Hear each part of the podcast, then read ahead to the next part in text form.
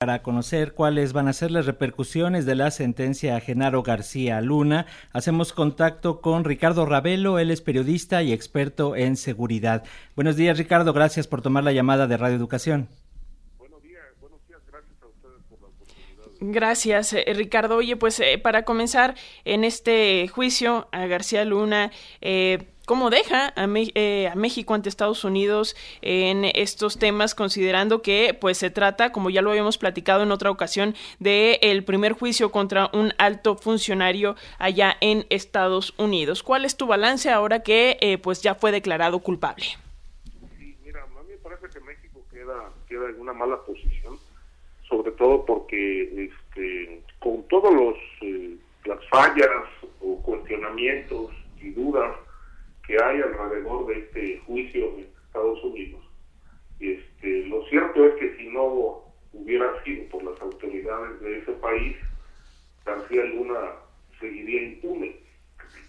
Y digo esto porque, eh, eh, no obstante que cuatro de los cinco delitos que se le imputaron se cometieron en México, es decir, las entregas de dinero ocurrieron en México, en restaurantes y, en lugares de, del país, eh, las negociaciones ocurrieron aquí en México, aquí se operó todo el, el, plan para el trasiego de, de, drogas a Estados Unidos, en fin, pese a todo ello, este, no hay una sola carpeta de investigación abierta eh, por narcotráfico contra Genaro García Luna ni contra sus eh, más cercanos colaboradores que desde hace muchos años fueron denunciados de brindar protección al trasiego de drogas, por ejemplo, eh, el caso del aeropuerto de la Ciudad de México es una es una de la, uno de los señalamientos centrales que se hicieron durante el periodo el sexenio de Vicente Fox y de Felipe Calderón. Ricardo, en este sentido, recordemos que García Luna fue el hombre más influyente, como ya lo señalabas, de Felipe Calderón, y tuvo a su disposición importantes recursos financieros. Y en este contexto, eh, ¿cuáles van a ser estas repercusiones? Y sobre todo, como bien señala el presidente ya desde hace varios días, hay que seguir la ruta del dinero, porque sin duda es qué está pasando con ello y hacia dónde podríamos ir. Ayer también ya dábamos la información de que aquí en México, eh, coincidentemente, se descongelan las cuentas de su esposa. ¿Qué nos dices?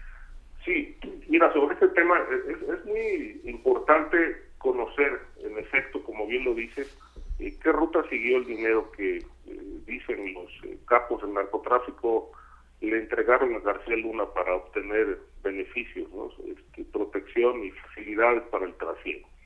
Es decir, hoy no se sabe dónde están los recursos millonarios en dólares, si están invertidos en México, si están guardados en paraísos fiscales, o están este, invertidos en algún otro país.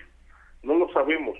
Eh, en el caso que refieres de, de, la investigación o el litigio que inició el gobierno mexicano en Estados Unidos para recuperar algo así como 700 millones de dólares, lo que hay que precisar es que eh, este, esta fortuna no es producto del narcotráfico, es producto de eh, un saqueo al erario público a través de empresas presuntamente fantasmas que obtuvieron contratos millonarios en distintas administraciones en México.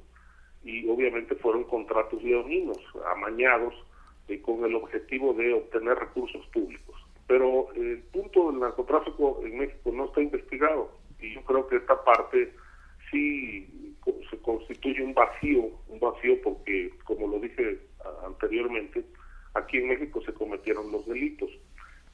Lado, este, tampoco sabemos qué va a hacer la Fiscalía General de la República, ahora que fue declarado culpable García Luna, con el resto de la banda que en contubernio con García Luna favorecieron los intereses del cártel de Sinaloa.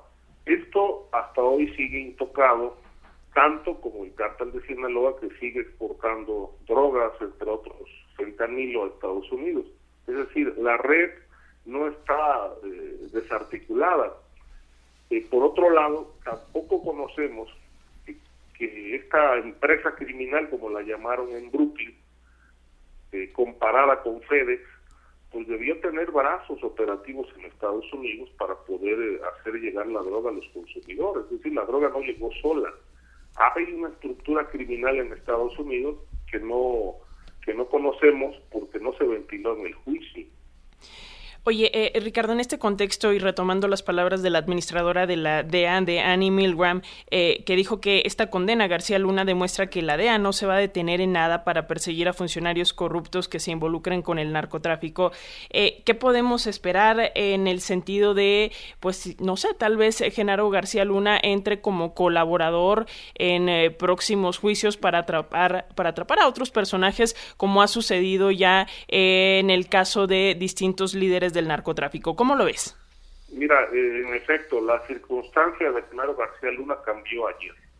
Es decir, él, él no se había declarado culpable, este, enfrentó el juicio, obviamente no declaró en ningún momento nada durante el desarrollo de este, pero ahora que es declarado culpable eh, por unanimidad con los cinco delitos, creo que la circunstancia cambia.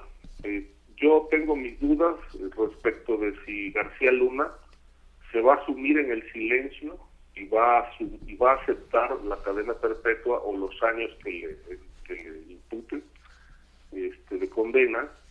Este, creo que se abre la posibilidad y un abanico o más de uno para que él pues pueda colaborar con las autoridades en calidad de testigo protegido y eh, pues pueda incriminar a quienes operaron con él o quienes tuvieron conocimiento de todo esto, eh, creo que es el momento de hablar para, para García Luna y considero también que puede salir directamente implicado el expresidente Felipe Calderón, que ayer en un tuit este, pues se deslinda de García Luna y dice que, pues entre otras cosas, que él actuó con estricto apego a la ley, eh, como dejando de lado, bueno, lo que hizo García Luna es tema de él, pero no, él no puede alegar ignorancia porque era el presidente de la República, de tal manera que, bueno, el hombre más informado de, este país, pues no puede decir que no, no tuvo conocimiento de esto. Es decir, si García Luna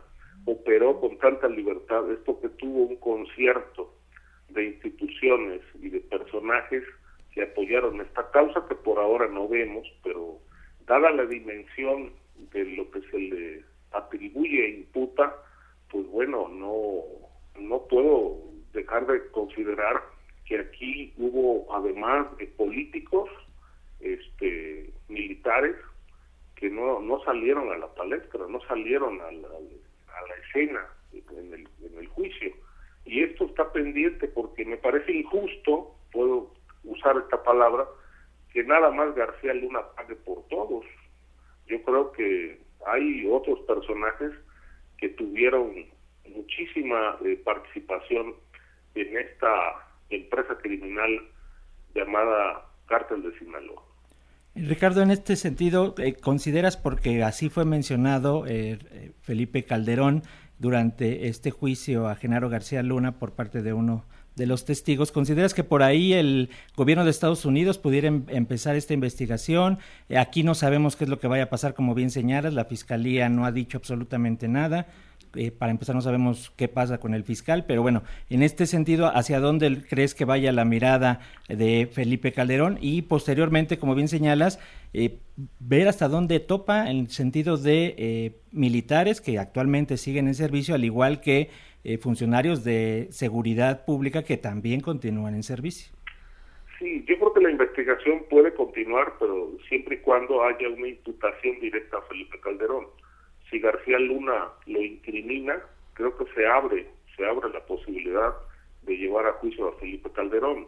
Si no hay señalamientos contra él, pues bueno, serán las autoridades estadounidenses o mexicanas quienes este, lleven a cabo toda una investigación para, pues esto implica eh, construir con, con fiscales y jueces, pues una suerte de maxi proceso para conocer realmente de qué tamaño era la complicidad gubernamental en apoyo al cártel de Sinaloa.